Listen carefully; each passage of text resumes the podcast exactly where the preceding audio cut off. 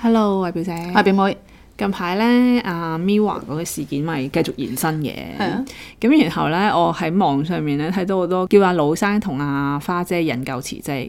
咁我每一次咧見到建議人哋引咎辭職用呢四個字咧，我就會覺得哇，呢、個人應該唔係而家年代嘅人嚟嘅，一係定係以前嘅年代。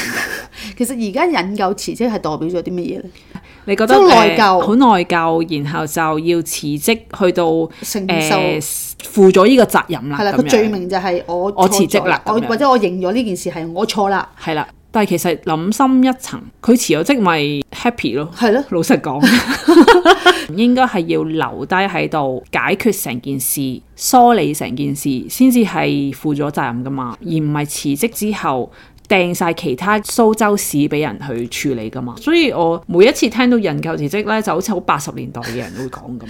前排工作上有一個同事，佢真係覺得自己係做錯咗，所以佢同我講引引咎咎辭辭職啊職，我真係激心到癲 啊！真係係做錯啲咩事咧？只係一件好少嘅事，可能俾個客投訴咁樣咯。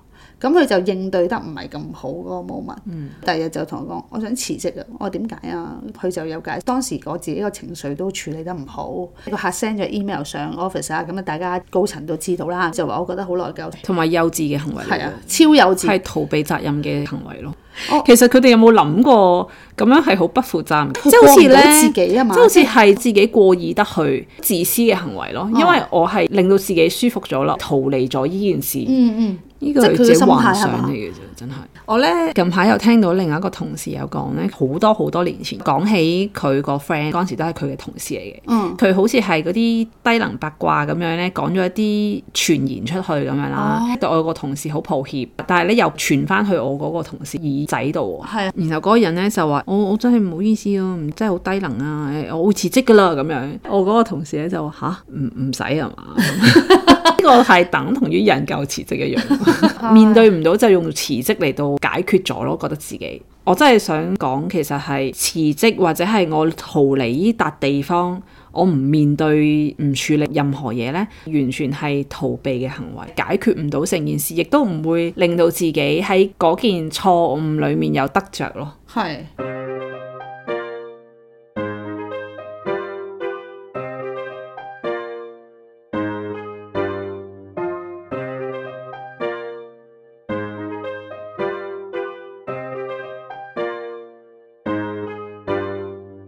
即係啲網民叫花姐同埋老生， 我你應該要負起嘅責任，你就要辭職啦。其實我有諗過嘅，啲人咧覺得係咪佢覺得嗰份工係非常之緊要？哦你要失去呢份工，你就負咗責任啦。佢覺得工係極度緊要嘅，你梗係唔想冇咗份工啦。你冇咗呢份工，你就係承擔咗個責任啦咁樣。你之後都唔好過㗎啦，你冇一係份啊係啊工係嘅啊意思係咁啊樣，咁但係佢哋冇諗過，咁邊個處理啫？蘇州市 係咪先？同埋你成日都要人交代，咁佢哋辭咗職都要同你交代。人哋交代你要下唔知十日咁樣短喎。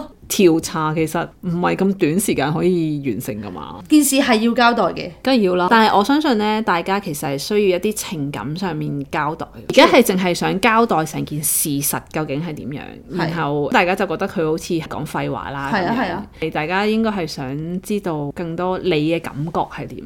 嗯嗯，完全好似冇咗反應咁啊！佢佢哋好似真係咁係嘅啊，但係我有諗翻，會唔會係驚講多錯多呢？因為好多時候你講啲乜，大家都平復唔到歌迷嘅心情係啊，所以講啲咩都好似係，梗有一方面係會覺得聽唔入耳爆你嘅，咁係咪唔講會比較好呢？同埋呢，原來佢哋係第三日演唱會完咗之後呢，係有重新即係揾個專業嘅人檢查過個舞台嘅，真係批咗冇事啦，然後你先至再去做 day four 嘅演唱會嘅。啊但係 day four 就發生呢件事，所以其實佢哋係有做過嘢嘅喎。係官方係冇講出嚟，呢啲係嗰啲 dancer 講出嚟，即係應該要官方要講，但係唔知道會唔會係驚，又覺得即係講完之後覺得佢好似推卸責任啊係咁係樣咯，因為一一定係有一方面會覺得，誒、你咁樣講都冇用啦，事實發生咗咁樣呢啲係啦咁樣啦唔。係同埋而家個風向係要佢哋交代成，但係咧，而家好似咧，因為嗰個政府係有一個調查小組講咗一原因出嚟之後咧係，個風向咧冇咁針對花姐同埋呃老生老生，因為好技術層面啊，咁所以大家都係覺得應該要有人出嚟負翻呢個個責任，但係就偏向咗唔係花姐同埋盧生。我睇到網民嘅風向啊嘅係嘛風向，明顯嗰啲技術公司、工程公司係完全逃避晒啦。佢哋只可以講，哦我而家都係調查階段，所以係啊佢有啲係咩啊都唔可以講得咁清楚。所以應該而家呢方面唔係要你事實嘅交代，而係你情感上面嘅交代。例如係我都好，即係唔好嗰啲好官方嗰啲。誒、我對呢件事非常痛心難過，即係呢啲 可能真係。真真心嗯可有能真有心少少，寫一篇嘢，大家就應該安慰咗。其實我都幾 follow 呢件事，因為我係鏡粉嚟噶 嘛，咁所以其實我係都 follow 啲人係有啲咩反應嘅係咁樣。嗰陣時咪話咩退飛事件嘅，退個演唱會飛啊哦係隔咗好耐，啲人就話：喂，仲未講退飛嘅。隔咗幾日，ViuTV 嗰邊就出咗個聲明，講話啊，退飛事件會下個禮拜交代㗎啦，咁樣。嗯嗯咁跟住就平息咗少少啦。嗯批咧，即係真係 fans 咧，即係佢哋覺得誒 ViuTV 真係唔知道個問題嘅喎，我哋唔係要退飛咯，我哋要乜乜乜啊。嗯，我好似有睇喎呢 個。係啊，跟住我心諗，哇哇想 點啊究竟？